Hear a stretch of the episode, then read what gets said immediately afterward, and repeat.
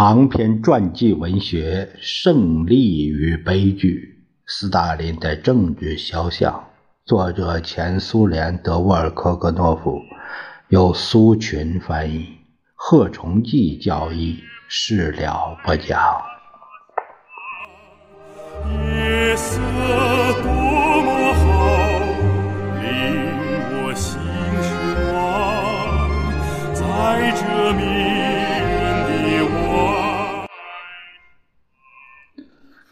斯大林是个聪明人，他明白，在普通的人民中间，特别是在农民中间，潜藏的沙皇传统依然存在，世世代代受压制和愚昧无知，不能不留下深深的痕迹。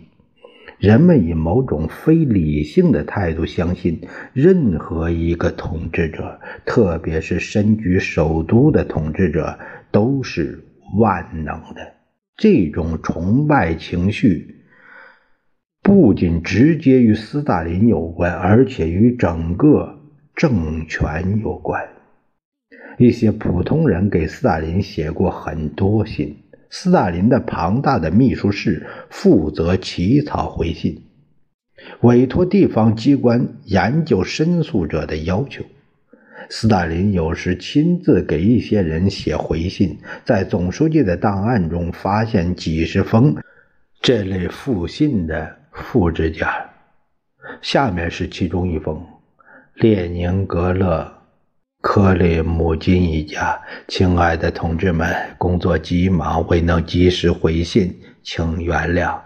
你们提出的希望我已完成，债券一百卢布交给国际革命战士救济会中央支配，三百卢布交货皮。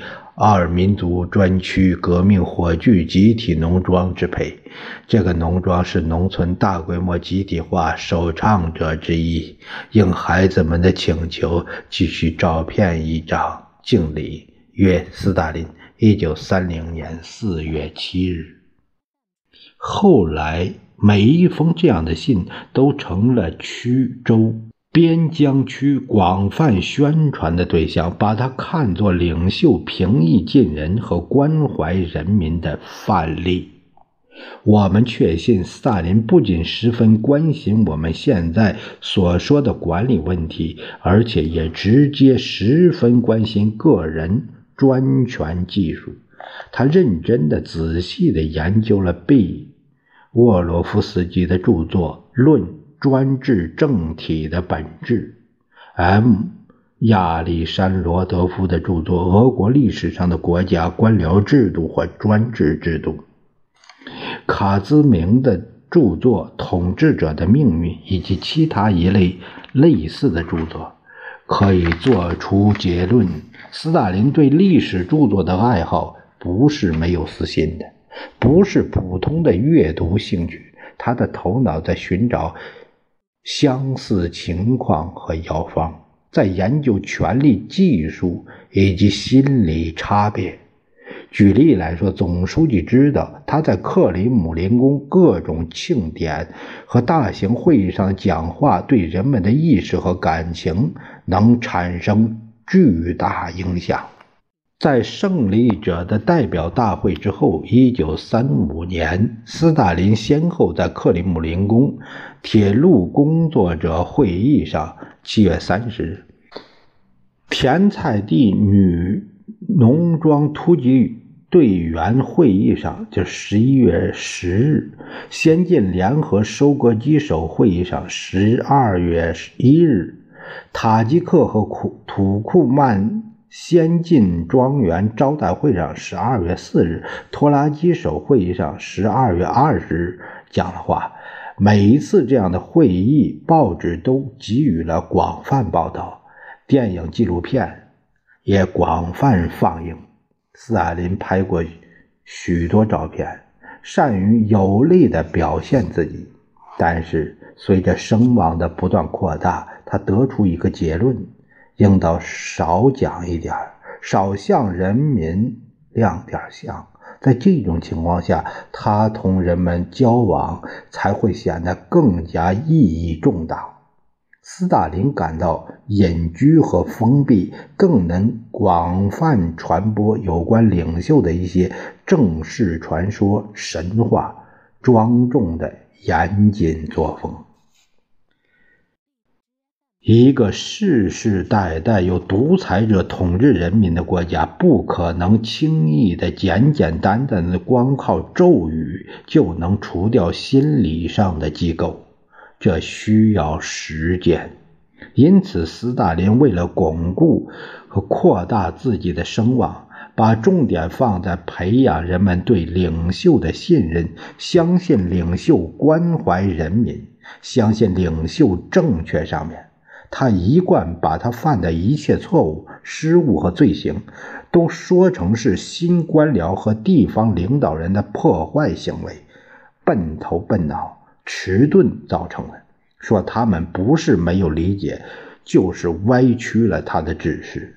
还在大规模清洗之前，斯大林就偶尔拿某些共和国和州的领导人以及人民委员当替罪羊。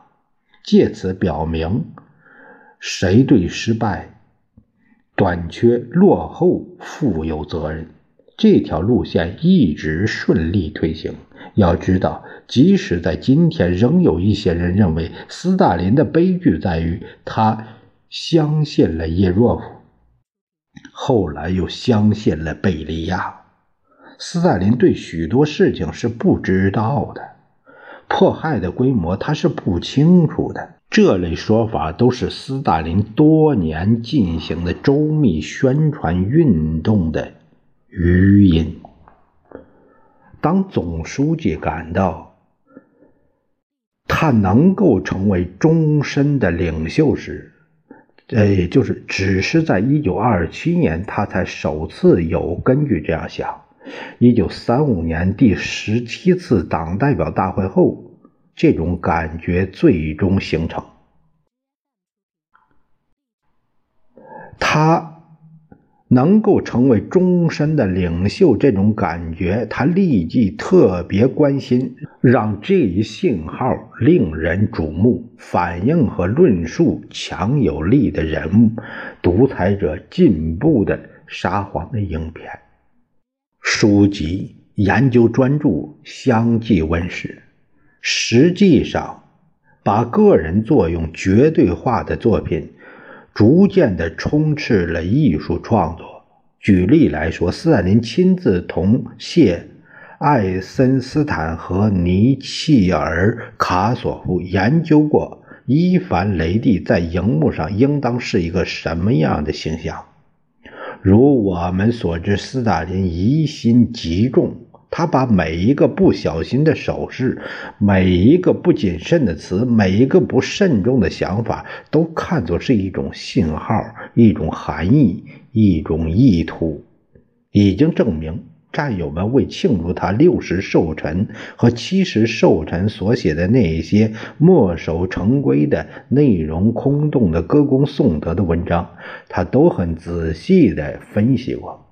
斯大林是一个不露声色的人，他翻阅大量谈到他的杂志和书籍，他的虚荣心是永无止境的，但是他善于在人们面前把它掩盖起来。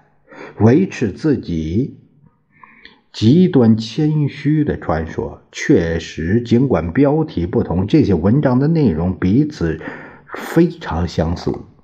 例如，人们为莫洛托夫起草一篇题为《斯大林是列宁事业的继承者》的文章，而为米高扬起草的一篇文章叫做《斯大林是当代的列宁》。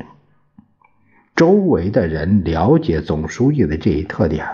于是他们便展开了竞赛，搜寻更进一步颂扬伟大领袖的形容词，进行拔高的对比，借古喻今。这些颂扬者经常不仅丧失了分寸感，而且干脆是不合情理。一九三九年，在挖掘人民的敌人的血腥总结还没有做出之前，总书记的助手 A。波斯克列贝舍夫和毕德文斯基写文章说，他是一个最富人性和人道的人。领袖的这两个亲信在“人类的导师和朋友”一文中说，斯大林在头脑和心灵中怀着列宁的形象投身革命。他经常想着列宁，甚至在日理万机的时候，他的手也不由自主地在信手在纸上写着“列宁导师朋友”。在工作之日后。我们经常要从他的办公桌上收拾走满篇都写着这些字样的一些枝头。按作者的意思，这类肉麻的说法不是为了影响人们的理智，而是要影响人们的感情。根据下述的事实可以断定，这种说法是臆造的肉麻的吹捧。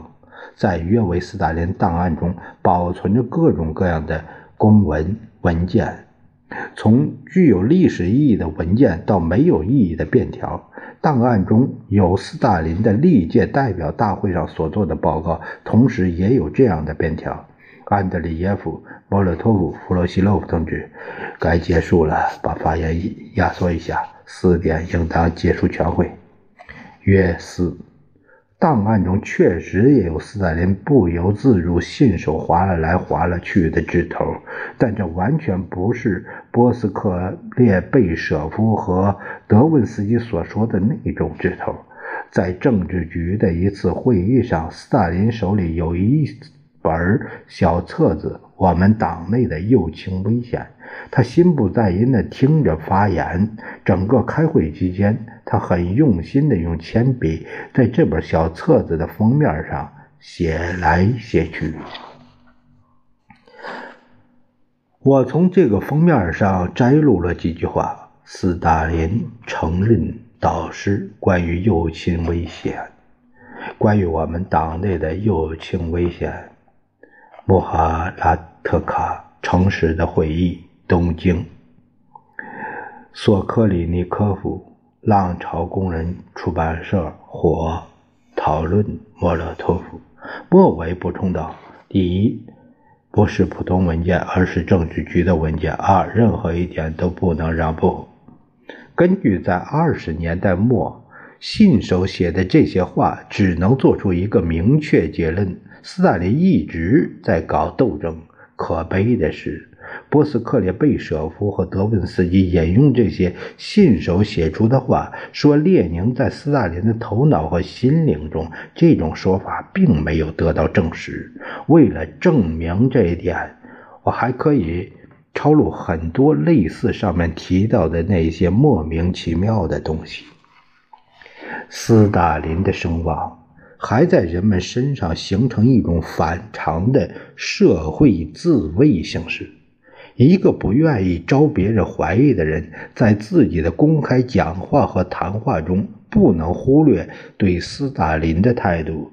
任何一点，哪怕是间接的重伤领袖的作用，这个不谨慎的人就要遭殃。A. 费奥多罗夫告诉我，四十年代末在维杰布希纳一个农业拖拉机站发生过这样一件事。房子粉饰后，准备在办公室的墙上重新挂上图像。一个年轻的拖拉机手从街上进来，无意中碰到了挂在墙上的斯大林画像，他没站稳，又踩在了领袖的脸上。屋里有好几个人出现了难堪的沉默。后来，技师尖锐地批评了这个拖拉机手。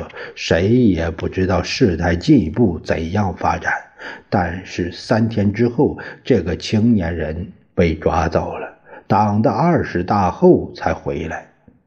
区报编辑部的一个打字员在打字时，把这个“斯大林的目光”这几个字写成了“斯大林的胡说”，多打了一个字母。犯了错，他没有再犯错的机会了。他立即被抓走。